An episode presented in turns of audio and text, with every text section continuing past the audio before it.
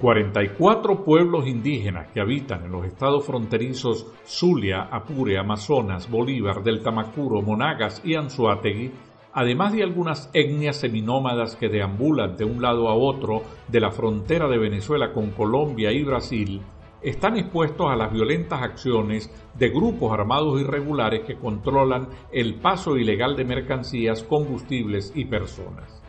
En estas comunidades vulnerables, la violencia proviene de grupos armados irregulares como las disidencias de las Fuerzas Armadas Revolucionarias de Colombia, la guerrilla del Ejército de Liberación Nacional, los denominados sindicatos, organizaciones delictivas que se han apoderado del control de las minas de oro, de células terroristas de Hezbollah y también de los cuerpos de seguridad del Estado que deberían garantizar la seguridad de todos los venezolanos.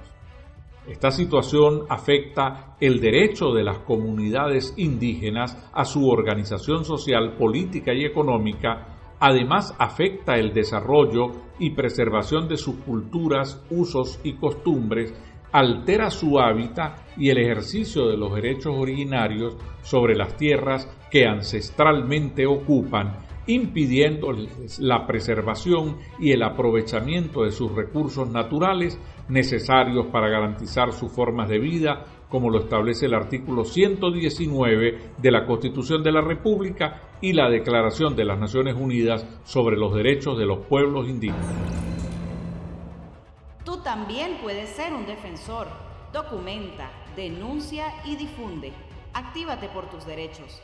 Funda redes construyendo tejido social.